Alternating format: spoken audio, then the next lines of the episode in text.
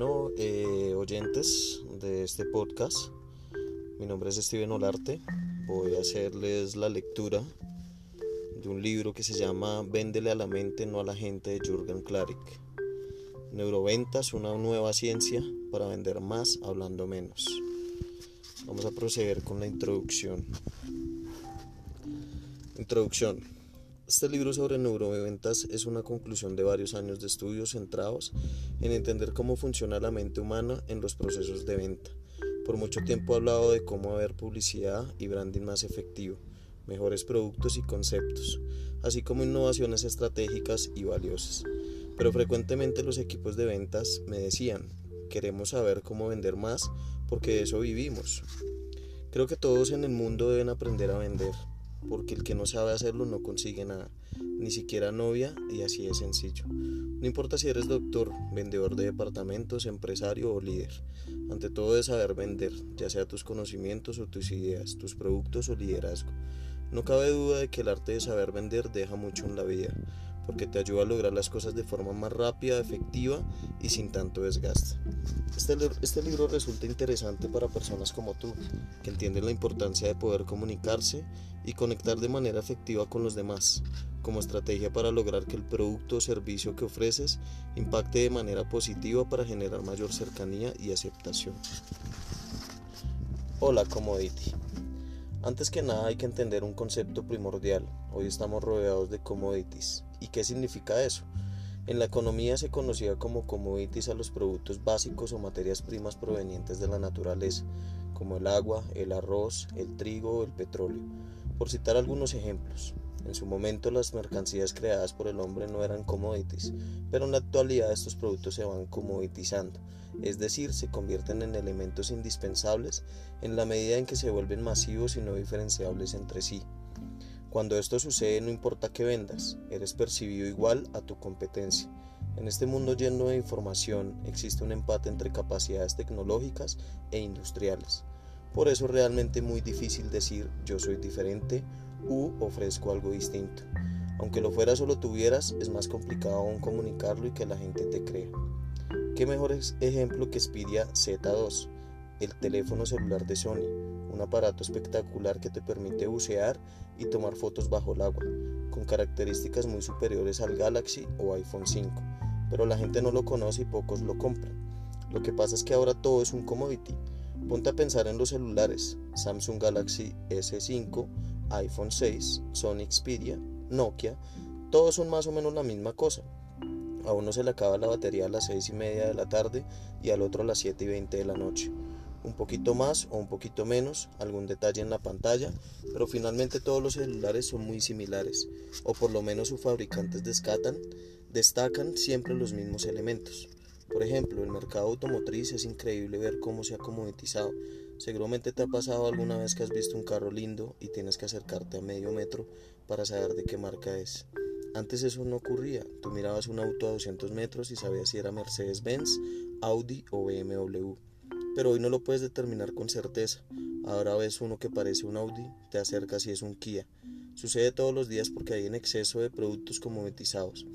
Recuerdo que en una de nuestras conferencias, una señorita de la, de la audiencia me dijo que vendía servicios de gestión de residuos, es decir, basura.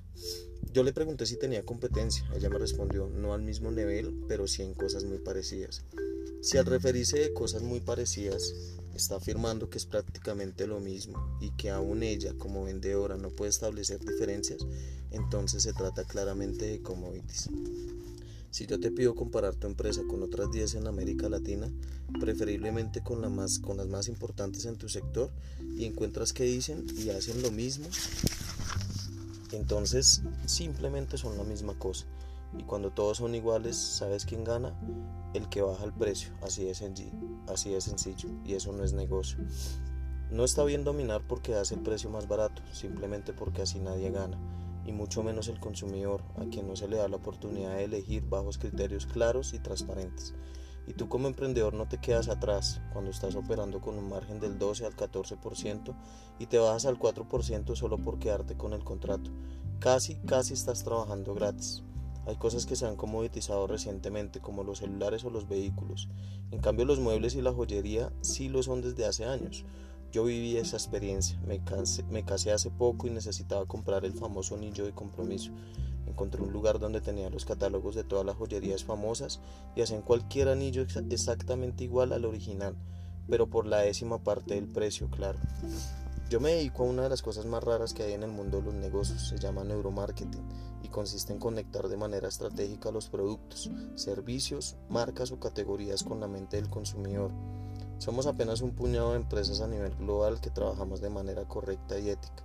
En ocasiones cuando voy a competir con un proyecto, hay tres o cuatro personas que ofrecen igualmente sus servicios, pero en una reunión de 45 minutos el futuro cliente no alcanza a entender cuál es la verdadera diferencia entre cada propuesta o incluso en algunas ocasiones yo también caigo en ofrecer un commodity. ¿Cómo vas a comprar un horno microondas? Estoy seguro de que adquieres el más barato o el que está en promoción, sencillamente porque este es uno de los productos más comoditizados de todos. Entonces, ¿quién puede decir que no ofrece un commodity? ¿Departamentos? ¿Qué más commodity que los departamentos? Todos tienen cocinas, closets, baños y se ponen de moda a vender a 120 metros cuadrados. Todos son de 120 metros cuadrados, claro. Unos tienen cerámicos grises y los otros marrones, pero básicamente no hay diferencias perceptibles para el cerebro. Es allí donde la ubicación lo es todo, pero al no tenerla, si no sabes vender, estamos en problemas.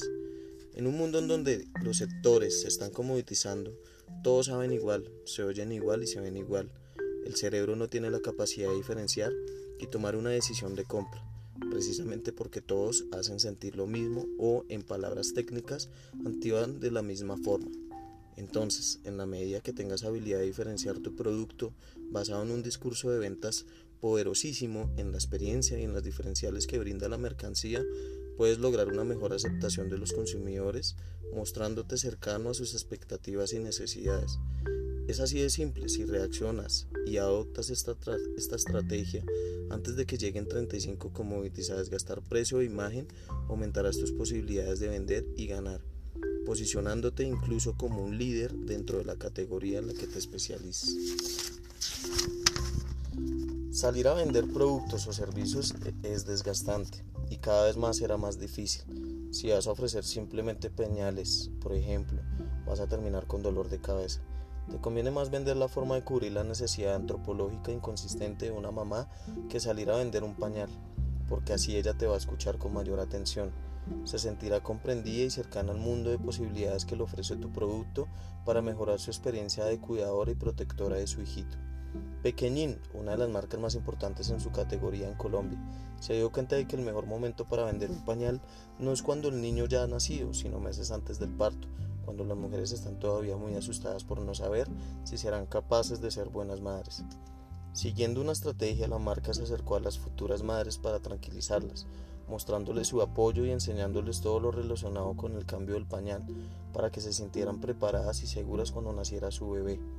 ¿Qué pasaba cuando nacía el niño? La madre decía, yo no puedo comprar pañales de otra marca, si quien me enseñó a cambiarlos fue pequeñín y ha estado todo el tiempo a mi lado.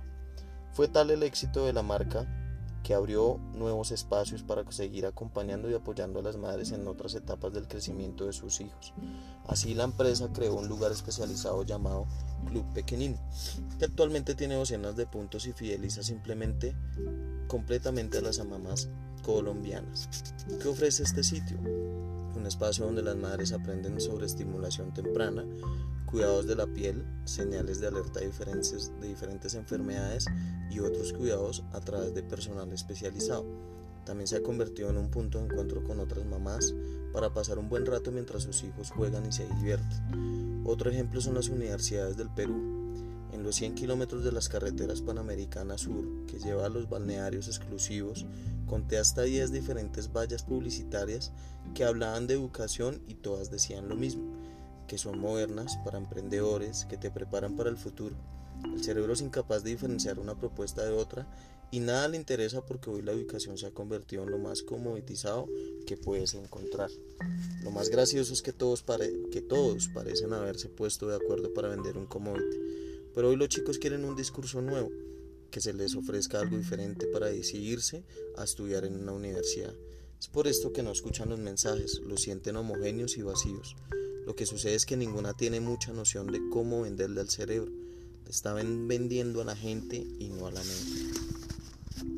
Cuando un padre y su hijo averiguan en las universidades les hablan de las características, las facilidades y las instalaciones, pero pocas preguntan qué expectativas o sueños tiene el aspirante para mostrarle cómo la universidad y su programa son la mejor alternativa para lograrlo. Ojo, generalmente la primera respuesta es tan básica como quiero ser un ingeniero y muchas veces las instituciones se quedan con eso, pero si no hay nada para que te sirva, entonces tienes que profundizar. ¿Por qué quieres ser ingeniero? ¿Cómo te quieres proyectar en la vida? ¿Cómo quieres repercutir? ¿Qué es para ti trascender? ¿Cómo tienes ese data? Puedes armar un discurso definitivamente más poderoso. Los bancos también son los más commodities. Todos ofrecen lo mismo. Cada vez que abrimos una oficina nueva de mi empresa, yo me encargo de hacer los trámites de apertura de cuentas. Y es increíble porque nadie habla del ser humano, sino a la gran corporación y la verdad es que no nos entendemos porque la persona es la que toma la decisión. A la banca, especialmente en Latinoamérica, le urge aprender de neuroventas porque no sabe cómo hablarle al cerebro. Este libro es tan importante porque va más allá de la diferenciación o de que estés vendiendo algo comoditizado. Los principios que te voy a enseñar sirven para entender y conquistar rápidamente la mente de la gente. Aquí vas a recibir conocimientos únicos y a los 20 principios de neuroventas más importantes para relacionarte exitosamente con los clientes. No importa si eres contador o ingeniero de sistemas, si vendes casas, carros o bicicletas, yo te enseñaré cómo conectar con la gente. Vender ahora es una ciencia. Antes de vender era solo una técnica, hoy es una ciencia. ¿Sabes por qué? Porque se involucran diversas ciencias para validar los discursos. Desde hace más de 20 años, gracias a la neurolingüística, se sabe que la comunicación correcta y persuasiva no solo se realiza a través de las palabras, sino también mediante la entonación y la posición del cuerpo, la famosa comunicación no verbal. Sin embargo, no estaba científicamente probado, comprobado, gracias a la tecnología que usamos en la actualidad. Las neurociencias han validado este hecho e incluso han determinado las proporciones en que participa cada elemento de la comunicación. Antes se creía, por ejemplo, que el lenguaje corporal aportaba un porcentaje muy amplio en la comunicación general. Hoy, a través de pruebas científicas, hemos confirmado esta premisa con pruebas contundentes de por qué y cómo lo hace. Aunque la ciencia puede fallar, estos conocimientos nos proporcionan pruebas que disminuyen la vulnerabilidad dentro de los procesos comerciales, dándonos la posibilidad de desarrollar estrategias más sólidas y efectivas. Conocer los, misterios de la mente humana nos explica, entre otras cosas, los comportamientos curiosos y los procesos de decisión atrevidos. No te imaginas lo arriesgado que suele ser nuestro cerebro cuando compra. Estamos convencidos de que sabemos lo que vamos a comprar. Pero uno de los principios que aprenderás en este libro es que nadie tiene ni la menor idea de por qué compra algo. Así como lo lees, que tú creas que sabes no suele ser el resultado de procesos cerebrales adecuadamente encadenados, por lo que fácilmente te ves en problemas a la hora de argumentar, defender y justificar las razones por las cuales lo haces. Una buena forma de ejemplificar esta desconexión entre lo que decides y las razones que tienes es la preferencia por los colores. Siempre hago este ejercicio en mis talleres y conferencias. Pregunto al público cuál es su color favorito. ¿Quieres que te diga cuál es el color que más van a decir los hombres? El azul siempre es el ganador. Lo curioso es que cuando les preguntas por qué prefieren ese color, su respuesta refleja que no lo saben. Son el típico consumidor que conoce que quiere algo y le gusta, pero no sabe por qué. Te puedo garantizar que menos del 1% puede dar una respuesta bien argumentada. Lo más gracioso es que puedo demostrar científicamente que a su cerebro no les gusta el azul sino el verde.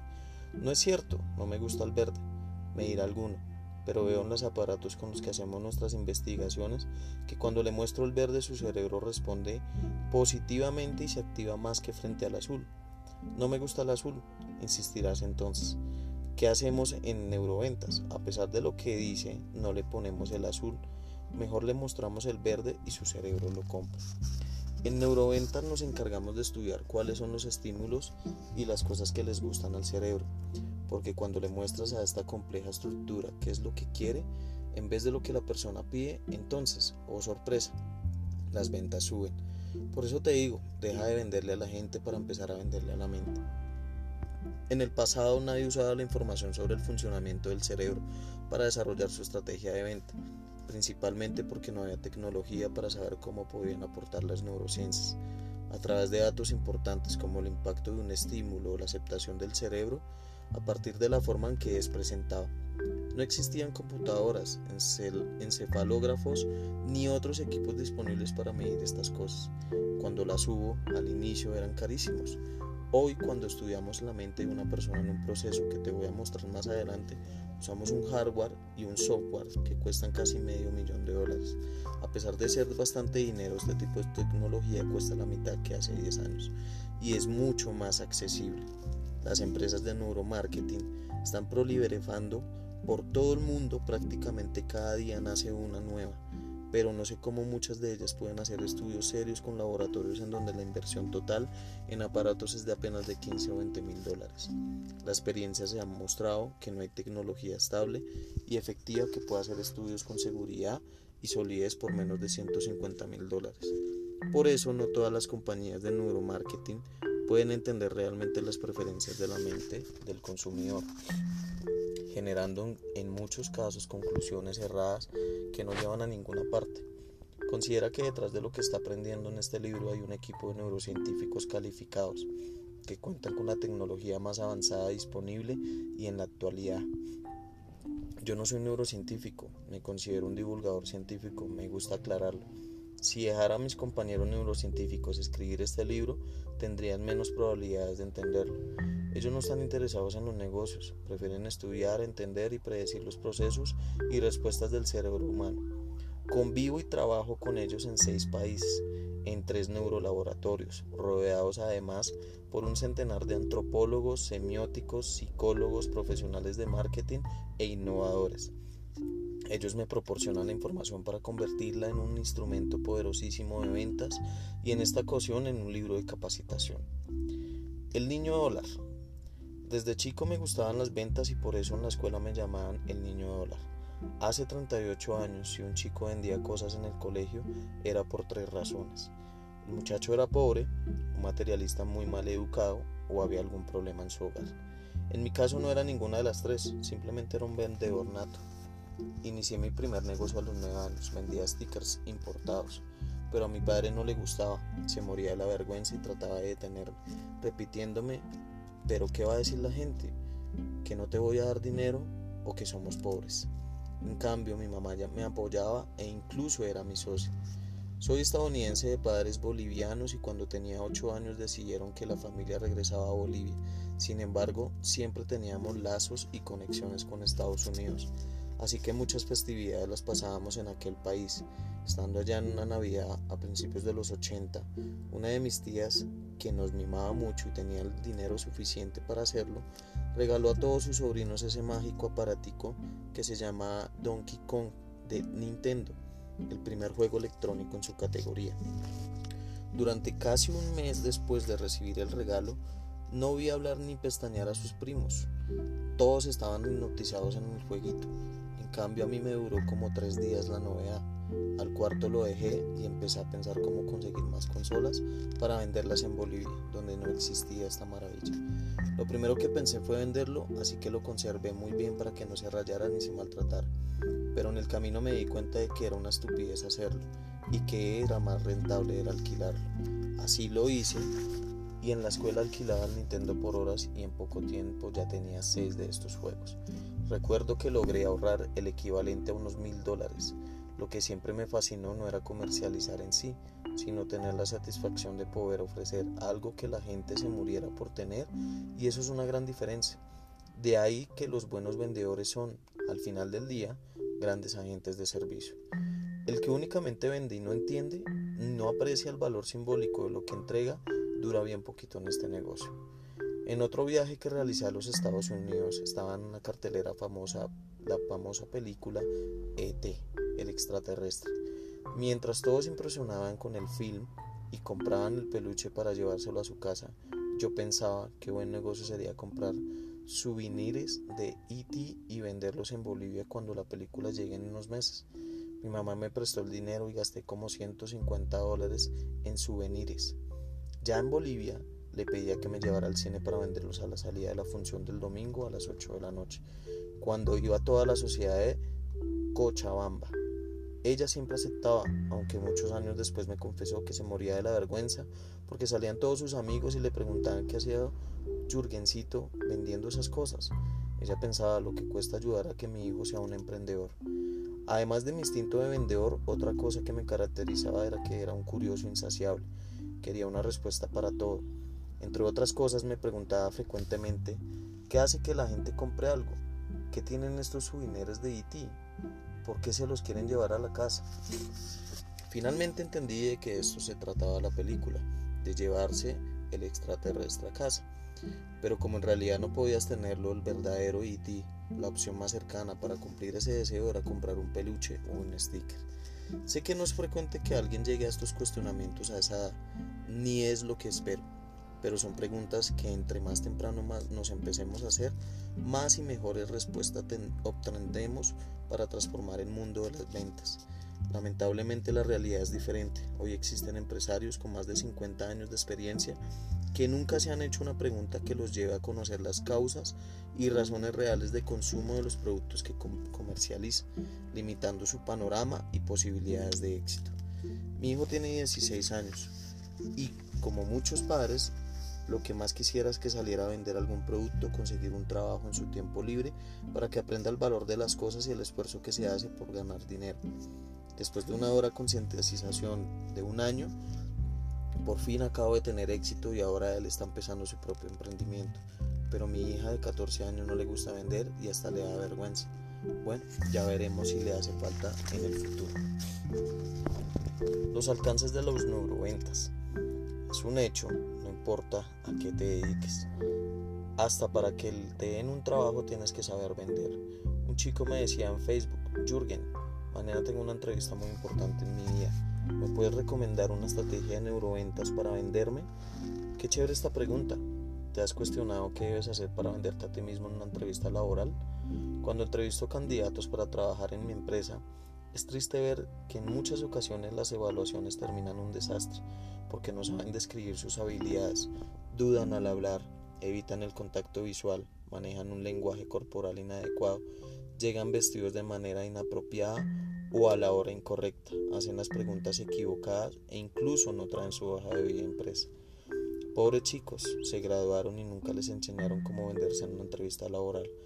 Por eso muchos llevan más de un año egresados de la universidad y no les dan trabajo. Yo le di a este chico en Facebook un solo tip. Pide que te contraten, tan sencillo como eso. Qué gracioso la gente se muere por trabajar en una empresa, pero nunca dice yo quiero trabajar en su compañía me puede contratar.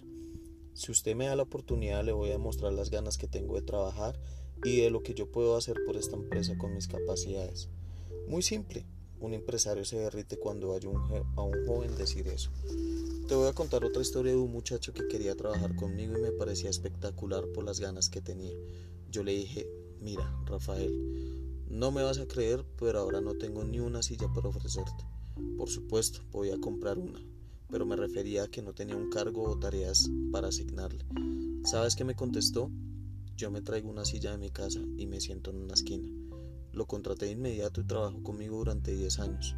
Hoy él es mi competencia y me siento orgulloso. Más de una vez ha sabido ganarme un proyecto y se lo merece, porque es un tipo que hace las cosas bien. Es tan útil saber neuroventas que terminas viéndole la aplicación práctica en todo. Por ejemplo, hay chicas que me preguntan si también esto sirve para encontrar novio. ¿Tú quieres tener novio? Le dije a una de ellas. Me respondió, no, yo nada más preguntaba, simple curiosidad. Por eso es que no tiene novio. Se la pasa diciendo que no quiere tener pareja y que no necesita un hombre. Pero la verdad, a mí no me engaña. Se muere de ganas por tenerlo. Primero debe poner en claro, quiero un novio, y después tendrá que diseñar la estrategia para conseguirlo. Antes no. Cuando uno sabe, uno no sabe nada sobre neuroventas, pierde muchas oportunidades en la vida y hasta puede terminar solo. De alguna forma nos tenemos que vender todos los días, incluso con nuestros hijos. Todos los padres les ha pasado que con sus hijos adolescentes llegan a los 15 años y todo es más importante que mamá y papá. Eso es biológico y no me inquieta porque sé cómo funciona el cerebro humano. Lo que sí debe preocuparnos es cómo innovar para seguir siendo importantes para ellos y eso mi amigo es neuroventas. Realmente todos necesitamos entender que debemos ser grandes vendedores para alcanzar lo que deseamos de otras personas. Algo muy importante que he aprendido es que siempre hay que entregar. El verdadero vendedor no solo quiere hacer un buen negocio, valora también la forma de mejorar la vida de los demás, brindando momentos de felicidad y cubriendo necesidades o enseñando algo a sus clientes. Cuando damos, también recibimos y las relaciones comerciales no son una sola excepción. Un cliente siempre te escucha cuando tienes una actitud positiva y un auténtico interés por él. Nuestros clientes llegan a una conclusión simple. Si me das una solución sin cobrar ni poner condiciones, entonces, eres alguien confiable y transparente, que no tiene problema en mostrar lo que ya sabe, tiene o hace. Por tanto, lo que me vendes no puede ser malo y me tiene que servir. Dar una muestra de conocimiento del producto o servicio que ofreces solo puede ayudar al éxito del negocio, a menos de que tú conozcas el valor de lo que vendes o no estés seguro de que sea bueno. De hecho, debemos entender que solo podemos vender algo en lo que creemos, conocemos y confiamos. En mi caso, todo lo que sé y aprendo en el día a día lo comparto. Aunque pudiera guardármelo sin duda, hay una gran cantidad de gente copiando mis términos o los descubrimientos de mi empresa.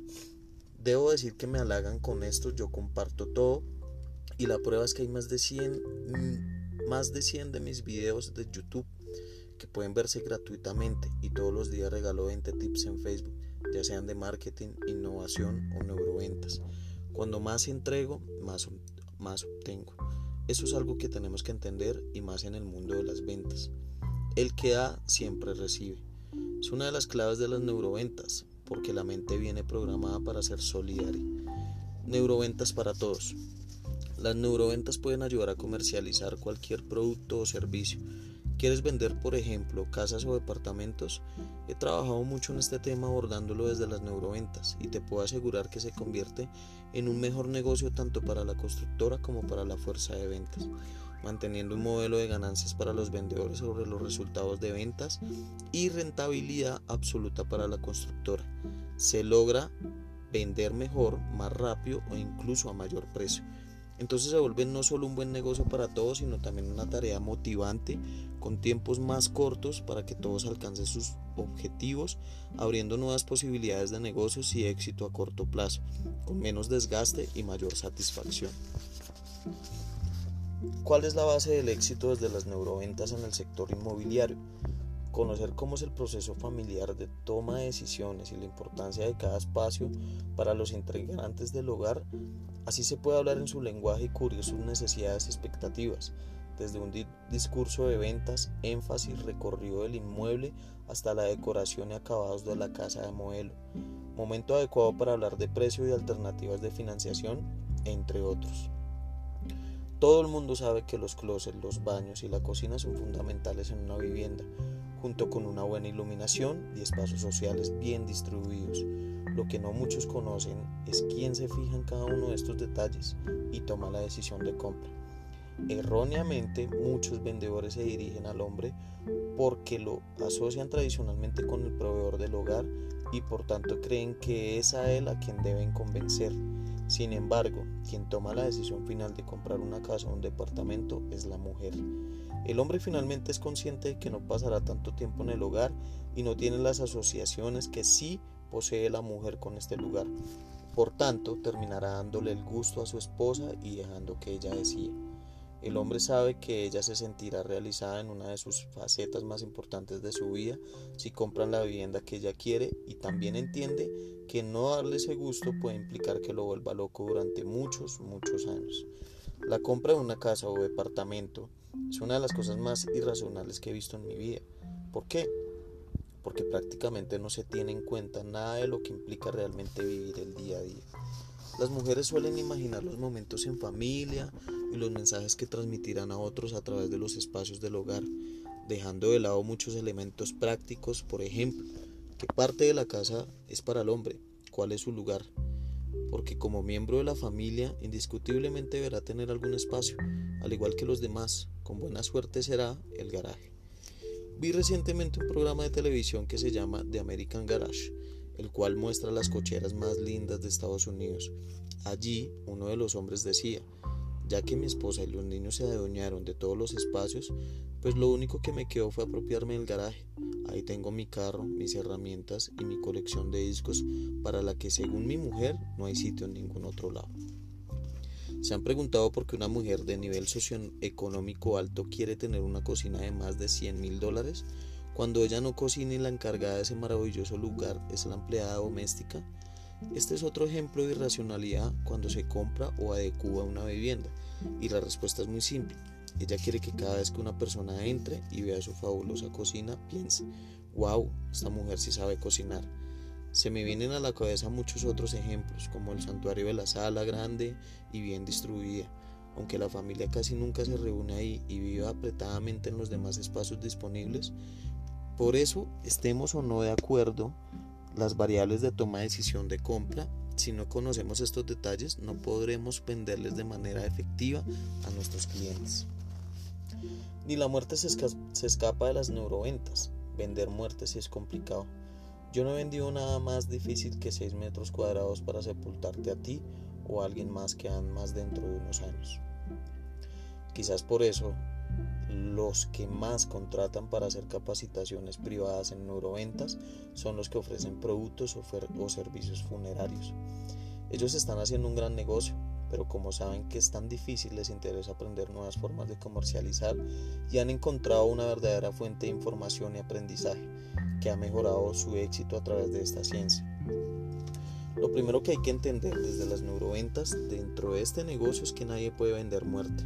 Por el contrario, hay que vender vida, tributo y anticipación frente a lo inevitable, es decir, control.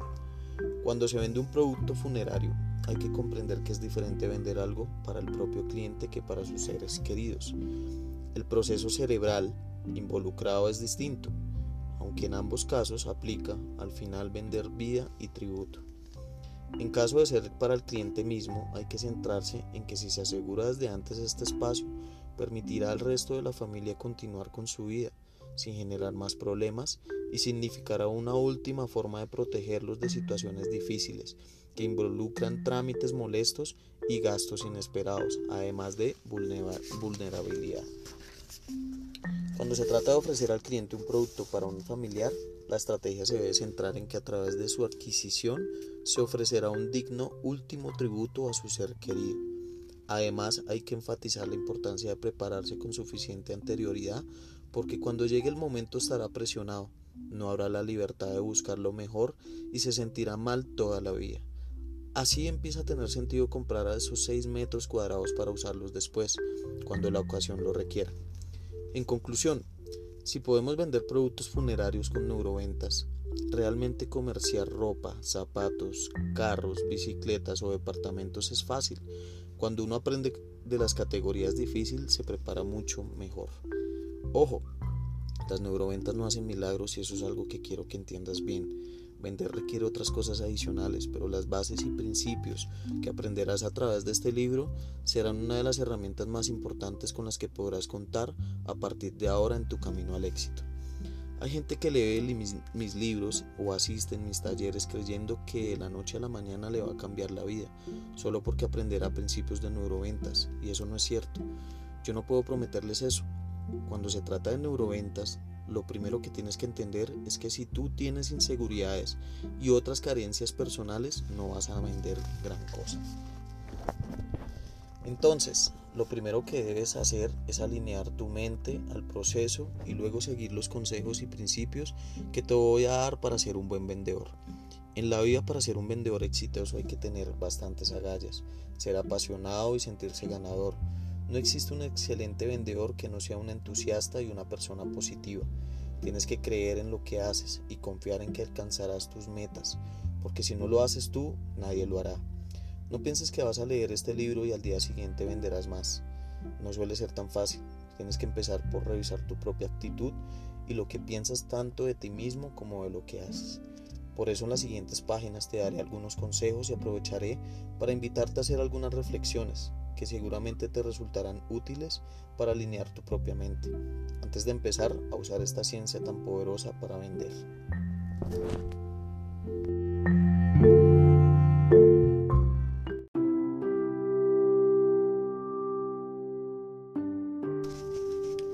El dinero y la felicidad. En mis talleres y conferencias suelo pedir que levanten la mano quienes creen que el dinero no es muy importante para ser feliz. Te garantizo que ninguno de los que lo hacen es millonario. Toda persona que dice que el dinero no es importante para ser feliz nunca va a ser rica, jamás en absoluto. Pero cuando eres millonario también debes saberlo.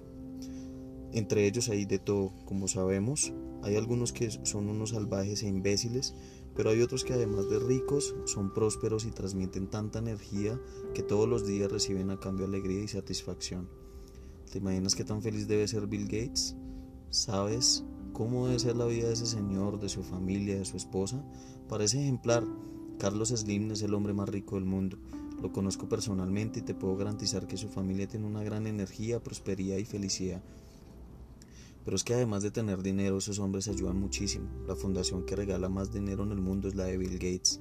Se la pasa haciendo donaciones para financiar proyectos de desarrollo en todo el mundo. Así que, ¿por qué no debería sentirse feliz?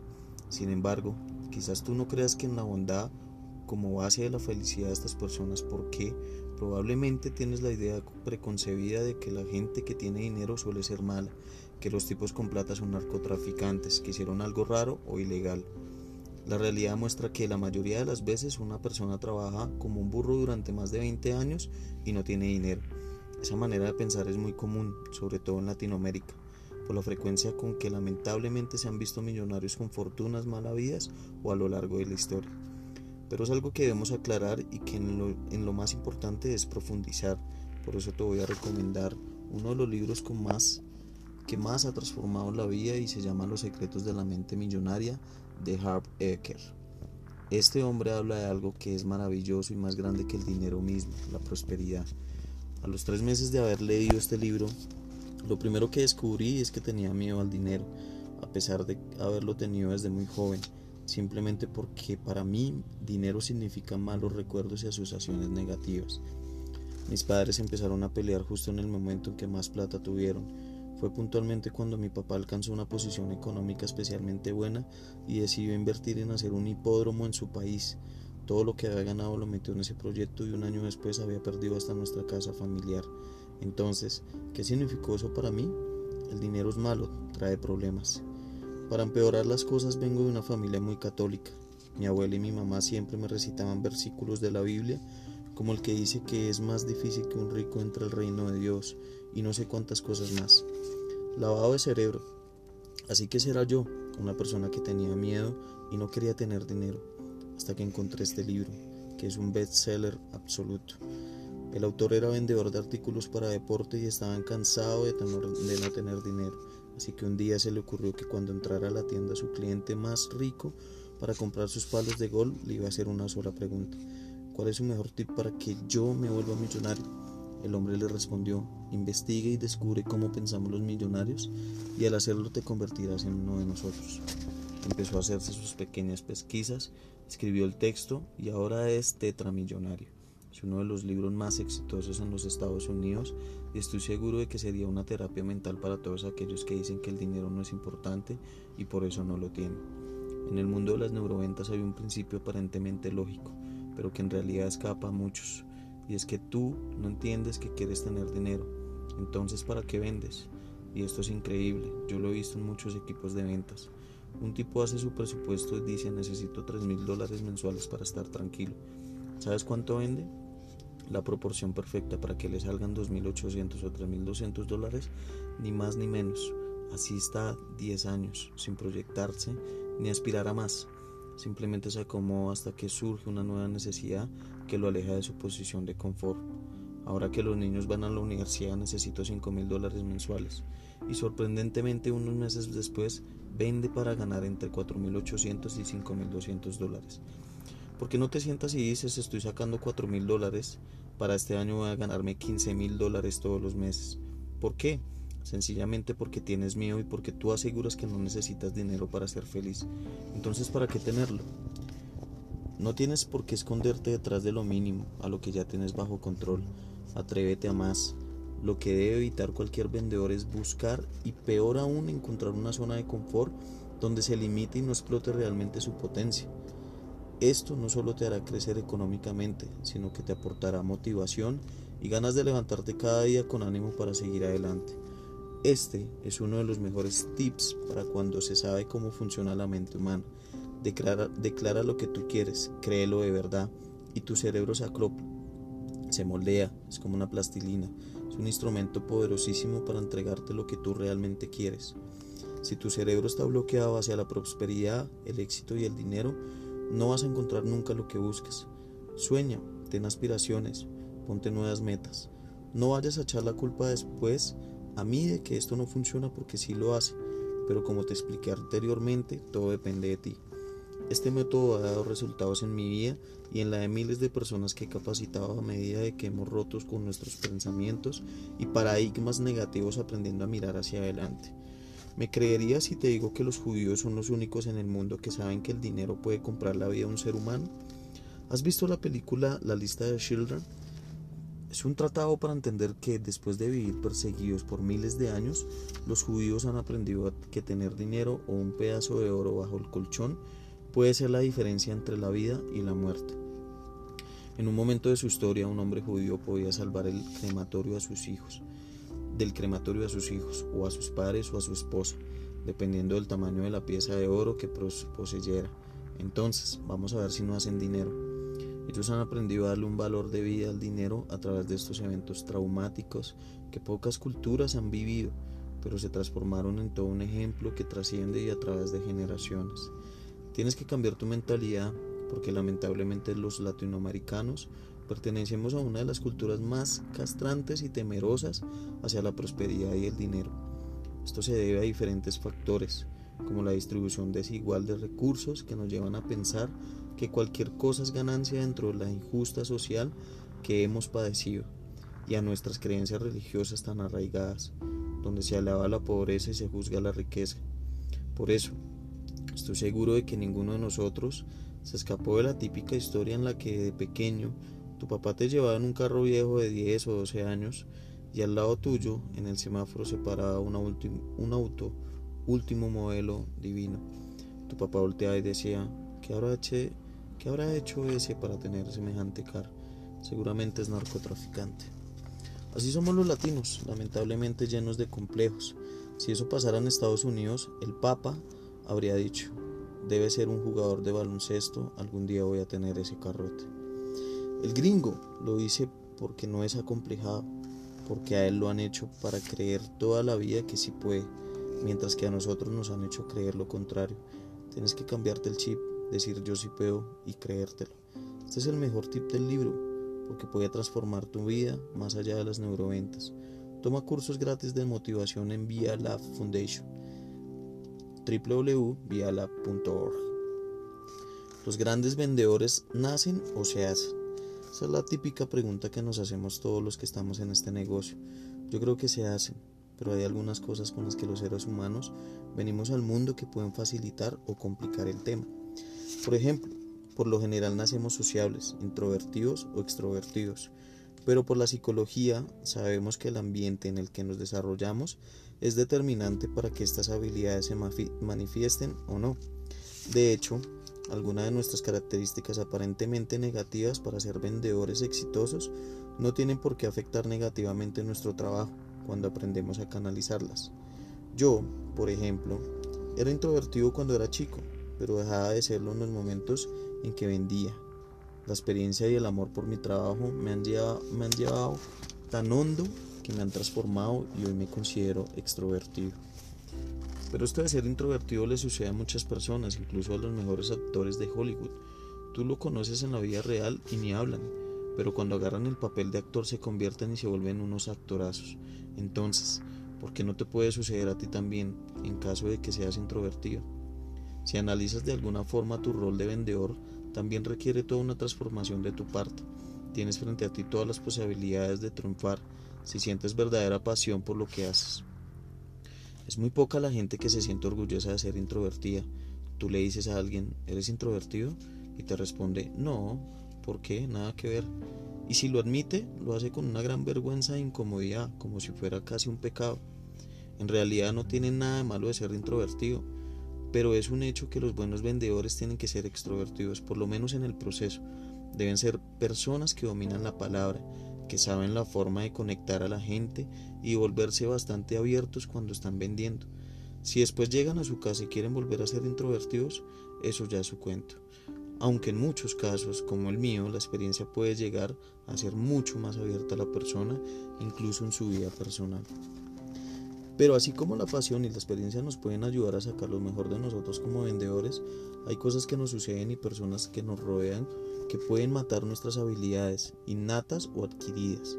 Si yo hubiese vivido solamente con mi papá, creo que no estaría vendiendo. Es más que seguro que no me gustarían las ventas. Él era doctor y nunca vendió nada, solamente compraba. Pero gracias a mi mamá se, se potenció esa parte de mí. Sea cual sea tu historia, debes aprender a escapar de la posibilidad de poner en riesgo las habilidades que ya tienes y las que vayas desarrollando, para la cual debes brindarte bloqueando el efecto negativo de ciertas situaciones o personas que te pueden hacer dudar de ti mismo o de tus pasiones. Debes fortalecer tu optimismo, tu tolerancia a la frustración y no dejarte afectar por los fracasos, sino aprender de cada cosa para ser mejor. Aceptando que nacemos con algunas condiciones innatas para ser buenos vendedores, está demostrado que estas ni siquiera abarcan un 20%, mientras que el resto es 50% de querer serlo y el 30% de capacitarte, aprender y desarrollar nuevas habilidades. Las ventas antes eran una técnica, ahora se están convirtiendo en una ciencia, cuyo objetivo es poder integrar todos los elementos de manera estratégica a través de los estudios bien estructurados que nos aportan información poderosa y principios de neuropedagogía para que tú puedas vender, lograr y disfrutar más. Innovación y valor agregado. Los vendedores debemos ser los seres humanos más innovadores del planeta. ¿Sabes por qué? Obviamente porque si no ideamos una estrategia nueva o ajustamos la existente cada vez que alguien dice que no quiere nuestro producto, estamos fritos. Yo diría que llegamos incluso a innovar varias veces en un mismo día, ya sea porque estamos perfeccionando una estrategia que nos está resultando muy efectiva o porque las cosas no están saliendo como esperábamos. Supongamos, por ejemplo, que dentro de tu programación de trabajo de hoy tienes como objetivo atender a cuatro clientes y todos te tiran la puerta en la cara. La única forma de poder salir a vender mañana con la seguridad de que esto no vuelva a suceder es que te cuestiones. ¿Qué diablos dije? ¿Qué provoqué? ¿En qué momento se desconectaron? ¿Y qué debo cambiar de mi actitud y mi discurso para que me compren? Este es el proceso de innovación más constante y poderoso que puede tener un ser humano reflexión inmediata en tiempo real, 15 minutos después de que te dicen no, convertir un error o un resultado negativo en una oportunidad. En el mundo de las ventas, como sucede en muchas cosas de la vida, solemos aprender más de los fracasos que de los aciertos. Así fue mi vida, si es la realidad de todo gran vendedor, aprender a punta de portazos y de colgadas de teléfono. Pero no solo somos los más innovadores, sino también los más apasionados. La combinación de estos dos elementos es la clave para el éxito, ya que nos da la perseverancia y la motivación para desarrollar mejores estrategias sin desfallecer como lo han demostrado las neuroventas a través de diferentes estudios.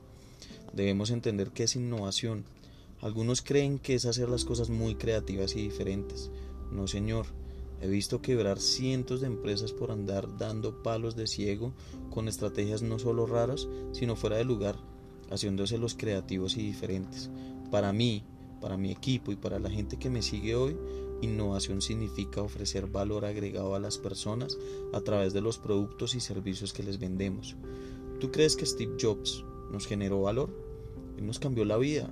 Gracias a Jobs y su innovación del iPod, por ejemplo, escuchamos entre un 40 y 50% más de música al día.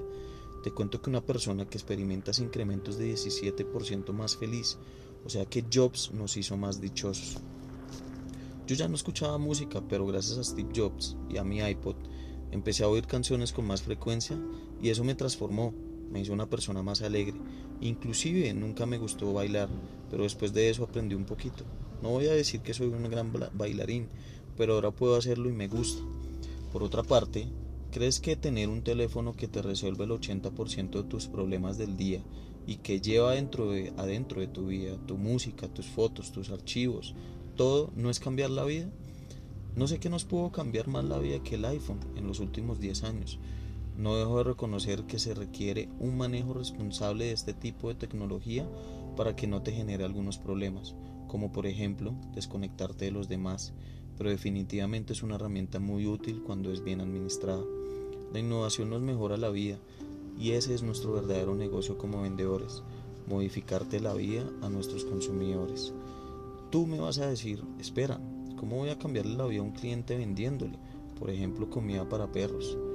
Yo te voy a contar una historia real de neuroventas en México, que es increíble.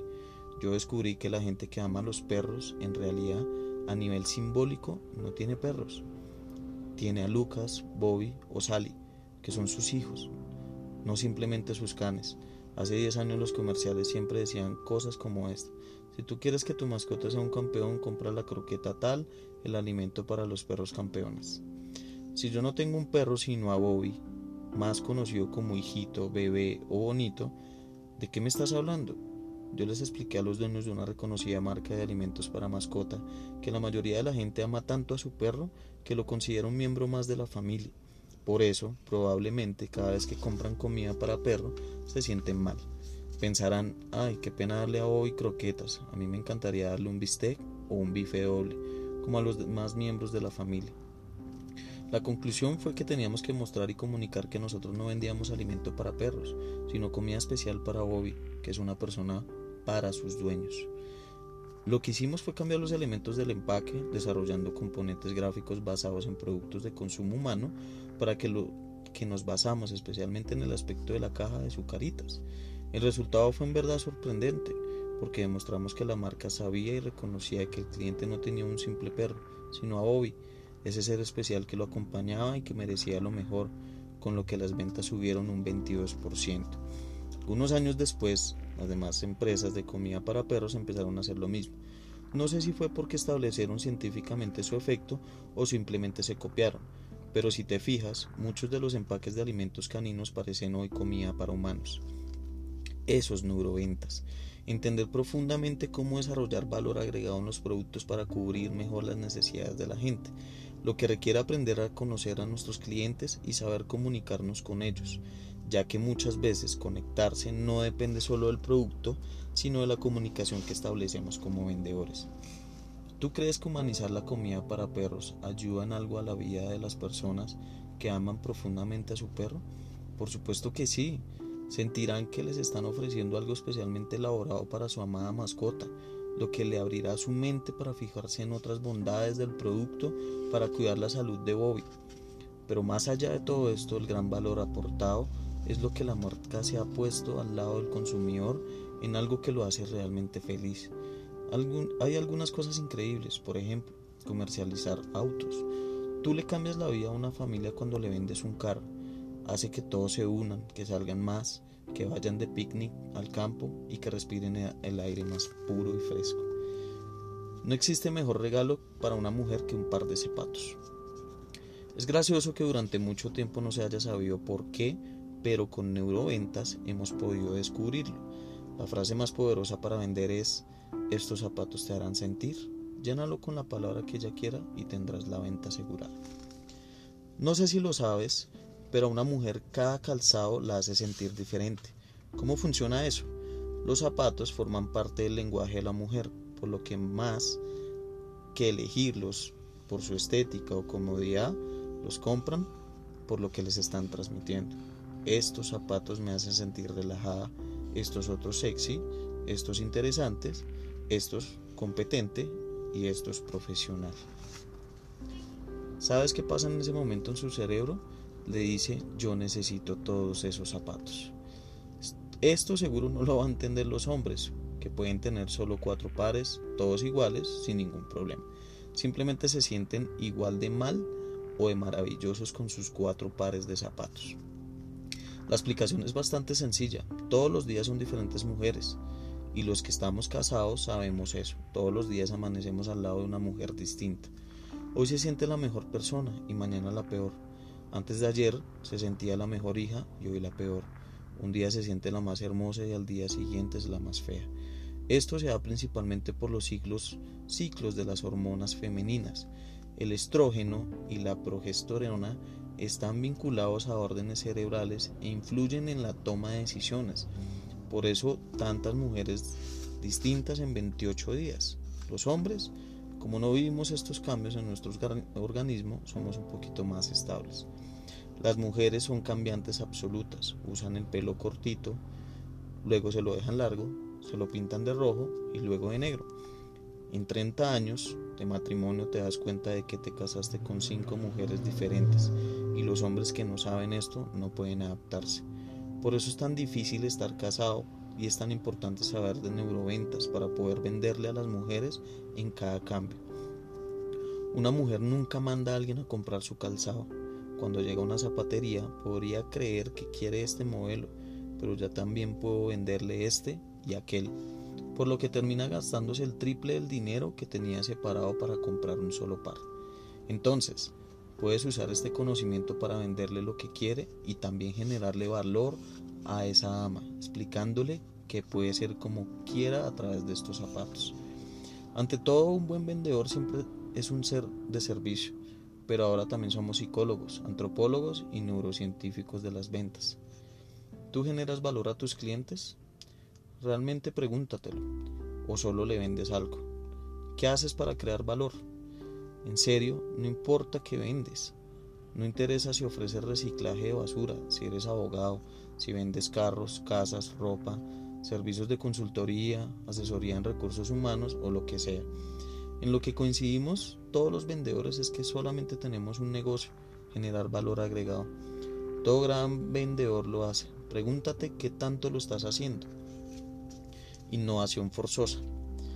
Cuando nace la necesidad real de innovar, lamentablemente suele empezar cuando ya estás metido en un problema, cuando estás viendo que no te va a salir el dinero para pagar la renta y tu esposa te va a dar una patada en el trasero, cuando estás hasta el cuello, tu cerebro dice que tienes que pensar en algo diferente.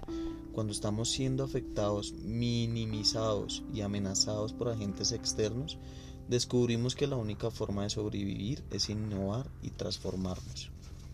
La historia de la cajita feliz de McDonald's es un claro ejemplo de ello. Todo empezó a principios de los 70 en Guatemala, cuando la propietaria de uno de los restaurantes de la cadena, la señora Yolanda Fernández de Cofiño, como buena mamá estaba desesperada porque no se daba cuenta de que los niños casi no comían cuando iban a sus establecimientos, complicando la experiencia de padres e hijos. Por supuesto que no era un problema del restaurante, lo que pasa es que los niños entre 5 y 9 años son reacios a comer. No es solo tu hijo, ni es culpa tuya que esto suceda, es porque su mente le está diciendo que es el momento de correr y no de comer. Su cerebro le dice, si comes no corres, así que si quieres correr, entonces no comas. La mejor forma de que un niño se alimente a esa edad es darle comida que pueda comer mientras está trotando. No es casualidad que las comidas que más les gustan a los niños sean la pizza, los nuggets y las papas fritas, simplemente porque no limitan su movimiento.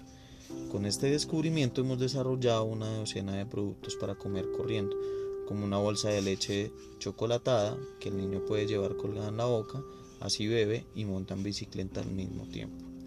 Pero como nadie nos enseña cómo funciona la mente humana, ahí estamos todo el día castigándonos y creyendo que no somos buenos padres porque nuestro hijo no come. Entonces, de vuelta a la historia, fue una brillante innovación de la señora Cofiño ofrecer un nuevo producto especialmente pensado para los niños, el menú Ronald, una hamburguesa, papas fritas y Sunday, en porciones justo a la medida de los, niños, que además de ayudar a que se acabaran toda la comida, permitían que se fueran pronto a jugar. Al lograr levantar sus ventas en un 30%, la innovación de la señora Cofiño inspiró al responsable de publicidad de McDonald's, Dick Brams, para desafiar a sus agencias de publicidad con esta simple idea.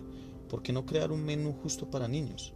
El publicista Bob Bernstein propuso entonces que los niños quieren hacer algo mientras comen. Luego de observar que su hijo desayunaba completamente entretenido con los juegos impresos en la caja de cereal, sugirió empacar el menú infantil en una caja llamativa e incluir dentro de algún pequeño juguetito. La popular cajita feliz, nacida en 1979, ha permitido que los padres digan, primero te comes toda la comida, luego puedes abrir el juguete. E incluso, si te portas bien, puedes ir a los juegos. Muchos padres incluso permiten que sus hijos abran desde el inicio el juguete, con el cual se distraen y se quedan un poco más tranquilos mientras comen. Así se volvió un instrumento poderosísimo para que los niños coman y después se extendió a toda la cadena en el mundo. Siempre he dicho que la innovación de McDonald's no ha sido la cajita feliz y nada más. En realidad fue el mejor cómplice para lograr que los niños coman y por eso la marca se volvió poderosa entre los niños y sigue siéndolo. Lamentablemente las mejores innovaciones en el mundo se hacen para la guerra. Por eso el país más innovador del mundo es Estados Unidos, que a la vez es el más bélico. Además de muy feas consecuencias, las guerras han dejado grandes avances como el café instantáneo, la cámara de video portátil, internet, la comida deshidratada y muchas otras cosas más. Por ejemplo, el casco que nosotros utilizamos para ver la reacción que provocan diferentes estímulos en la mente humana fue creado para la guerra de Irak. Además de su precisión, es el único que se ha demostrado que sirve para registrar la actividad cerebral bajo situaciones en donde el individuo se mueve libremente, sin afectar sus registros, como sucede con los equipos tradicionales. Por años no los quisieron vender al sector privado porque estaba hecho para fines bélicos, pero cuando se acabó el conflicto, la empresa, la empresa dueña de la patente estaba pasando por un momento difícil y no los vendió. Hoy ese aparato ha cambiado la realidad de muchas empresas porque gracias a nuestros estudios han podido desarrollar mejores estrategias de innovación realmente efectivas que aumentan su éxito. Si tú no has sido innovador es porque te ha ido demasiado bien en la vida y eso es algo que me preocupa, porque como ya te había mencionado, independientemente de tu situación, tienes que pensar cada día en ser mejor. Entonces, o ya vendes mucho, no piensas en la innovación, eso definitivamente no está bien. Es muy raro el que dice yo voy a mejorar mi forma de vender lo común es que si te va bien, eres buen vendedor, sacas 6 mil dólares al mes y con eso tienes para mantener a tu familia, sueles creer que no necesitas más. Pero la innovación no debe parar ni estar sujeta a las nuevas necesidades que surgen, sino a la pasión, las ganas de ser cada día mejores. Yo me duermo y me despierto pensando en innovación. Todo el día pienso en cómo innovar para enamorar más a mi esposa, para conquistar más a mis hijos adolescentes que cada vez se interesan menos por su papá, pero para hacer que mis empleados estén más satisfechos y por supuesto para hacer que mis clientes sean empresas y personas más prósperas a través de mi trabajo. La innovación sirve para todo, para que tú seas feliz y para hacer dichosa a mucha gente porque es un proceso de generación de valor. ¿Qué me motivó a escribir este libro? Es muy grato descubrir la ciencia de mi propio éxito eso dijo Hugo Jiménez, un vendedor inmobiliario de México, después de asistir a uno de mis talleres de neuroventas. Él contaba que siempre había sido un buen vendedor y no tenía la menor idea de por qué lo era. Disfruté mucho de tu conferencia porque descubrí por qué tengo éxito. El caso anterior ilustra parte de mis motivos para escribir este libro. El primero es que si tú no estás haciendo las cosas que explico, quiero que a partir de ahora las hagas y verás qué grandes resultados vas a conseguir. El segundo es que si tú ya seguías intuitivamente estas estratégicas, será muy poderoso para ti descubrir científicamente el por qué eres tan bueno. Quien conoce las bases científicas del éxito en el mundo de las ventas puede llegar más lejos porque, más lejos porque amplía su mundo de posibilidades para aumentar sus ventas, pulir e idear nuevas estrategias. Quedemos bien claros. ¿Qué quiero lograr al brindarte la información contenida en este libro de neuroventas? Muy simple, estas cinco cosas. Primero, quiero que seas un vendedor más productivo y efectivo a través de enseñarte a desarrollar o explotar tu potencial. Voy a hacer de ti un innovador, pero debes practicarlo como un deporte para así lograr pulir tus habilidades y estrategias. Número 2. Quiero que hagas amigos en las ventas para luego hacer ventas con los amigos. Los mejores negocios se hacen con los mejores amigos. Quisiera saber quién fue el que dijo alguna vez que con los amigos no se hacen negocios. Yo le diría a ese tipo, es que tú no sabes hacer buenos negocios y por eso prefieres dejar de hacerlos con amigos. El que sabe hacer negocios, el que sabe ganar y ganar, puede entender que los mejores negocios se hacen con, no se hacen con desconocidos. Por eso, los que tenemos muchos amigos siempre hacemos buenos negocios.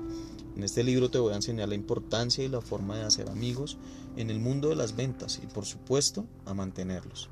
Voy a repetirte constantemente que si tú no sabes forjar valor a tus amigos, ellos nunca harán nada por ti y que tu propia generación de valor, independientemente de lo que vendas, es ofrecer amistad a tus clientes.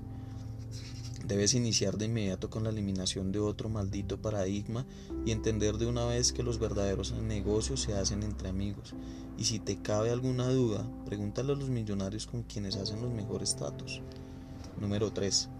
Quiero que aprendas a desgastarte menos y producir más a través de la implementación de los principios básicos de las neuroventas. Cuando uno sabe cómo funciona la mente humana y cómo usar ese conocimiento a favor suyo, siempre hay menor desgaste. Si para vender un carro tienes que hacer 80 llamadas y tardas 4 o 5 meses, el deterioro es brutal, pudiendo hacer lo mismo, el mismo negocio, hablando con 5 personas en 3 semanas. Para eso sirven las neuroventas, para que vendas mejor, más rápido y sin agotarte, de tal manera que puedas invertir ese tiempo en conseguir más clientes y alcanzar metas más altas. Número 4. Quiero que te prepares para frustrarte menos y disfrutar más. Hay un momento en que esto se suele poner tan difícil que ya no gozamos con nuestro trabajo. El que no se divierte vendiendo, entonces mejor que no se dedique a esto. En la vida nunca hagas algo que no te divierta. Una de las mejores enseñanzas que le puede dar a los hijos es que hagan lo que realmente quieran, para que sean felices, se diviertan un montón y lo hagan con mucha pasión. Si lo que les gusta es trapear, que lo hagan, muertos de risa y bailando, lo van a hacer tan bien que lo más probable es que después vayan a tener una empresa exitosa de trapeadores. Pero eso es lo que a veces no nos enseñan. Si has perdido la pasión de lo que haces, es hora de trabajar en eso, recuperando esa motivación que hace de tu trabajo algo exitoso. Número 5. Quiero que jamás olvides que debes sentirte orgulloso de ser un vendedor. Solo ten cuidado con el manejo de la palabra. Es algo que he descubierto y es lamentable. A la mayoría en este sector le da vergüenza ser vendedores. Yo entrevisto a gente, le pregunto si es vendedor y me dice, no, soy un experto comercial o asesor en ventas. Y te das cuenta, por cómo te responde, que no está orgulloso de ser vendedor. Me gustaría saber cuántos vendedores van a un cóctel con gente muy elegante y dicen realmente a qué se dedican. Desde ahí estamos mal. Hay tantos vendedores que nos dejan mal y muchas veces a nosotros mismos nos da tanta vergüenza que hemos tipificado a nuestro propio sector de manera negativa. Cuando sepas de neuroventas verás cómo te dignificará el ser vendedor frente a ti mismo y por tanto frente a los demás. Podrás hablar menos y venderás más. Un buen ejemplo para mostrar el efecto de la forma en que hablas de tu trabajo es el siguiente. Va un niño de 7 años y le pregunta a su papá en qué trabaja. Como está tan limitado en su forma de explicarlo, responde simplemente cosas como soy vendedor de seguros en vez de decir algo más claro y motivante para ambos como vendo seguros, hijito, soy un experto en ayudar a la gente a proteger cosas como su casa de un incendio o de un robo y también su carro de un choque. El día que él diga eso, para su hijo se vuelve Superman. Algo debes entender que si tu familia se siente orgullosa de ti, se eleva tu autoestima y te sientes más seguro pero depende de ti que aprecien el valor de lo que haces. A través de tus actitudes y tu posición frente a tu trabajo, en este caso, ser vendedor es una de las labores más lindas, siempre y cuando tu meta sea proteger y servir al cliente. Pero si solo le dices vendedor, el niño no sabe. Después va al colegio, le preguntan a qué se dedica su papá y más de un chico va a empezar a reírse y a burlarse, haciéndole sentirse avergonzado. Lamentablemente es por nuestra culpa, porque no sabemos explicarlo. Y es verdad, un vendedor de seguros se dedica a proteger los bienes más importantes de una familia. Labor más, digna no hay. Pero como en el mundo de las ventas no solemos saber qué hacemos y por qué lo hacemos, la triste realidad es que luego de 20 años de ser agentes de seguros, nuestros hijos no nos quieren seguir los pasos. ¿Vender seguros, papá? Olvídalo, yo quiero ser doctor. Nunca supimos inculcárselo desde chiquitos, a pesar de su gran valor. En realidad nadie olvida, y siempre regresa con un buen vendedor. Nosotros a veces no nos acordamos de todos los clientes, porque son muchos, pero ellos nunca olvidan a alguien que fue bueno y le generó valor en su vida. ¿Cuántas veces recordamos compartir estos triunfos como vendedores con nuestra familia? Ellos no solo aprecian el dinero que llevamos a casa, sino el valor simbólico de lo que hacemos. Thank you.